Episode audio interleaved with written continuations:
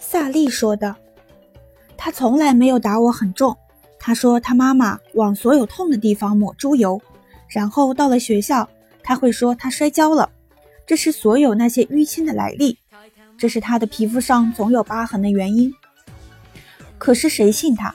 一个那么大的姑娘，一个走进来时漂亮的脸上满是青紫伤痕的姑娘，那不可能是掉下楼梯摔的。他从来没有打我很重。可萨利没告诉大家，那次他像揍一条狗一样用手揍他。他说，好像我是一个动物。他认为我会像他的妹妹们一样私奔。使家庭蒙羞，只是因为我是个女儿。接着他就不说了。萨利得到允许，将和我们住一阵子。星期四他终于来了，带着一布袋衣服和一直带他妈妈拿的甜面包。本来他可以住下来的，可天黑的时候他爸爸来了，眼睛哭肿了，变得很小。他敲打着门说：“请回来吧，这是最后一次。”他应了一声“爸爸”，就回家了。然后我们就不用担心了。直到有一天，萨利的爸爸抓到他和一个男孩说话。第二天他没来上学，第三天也没有。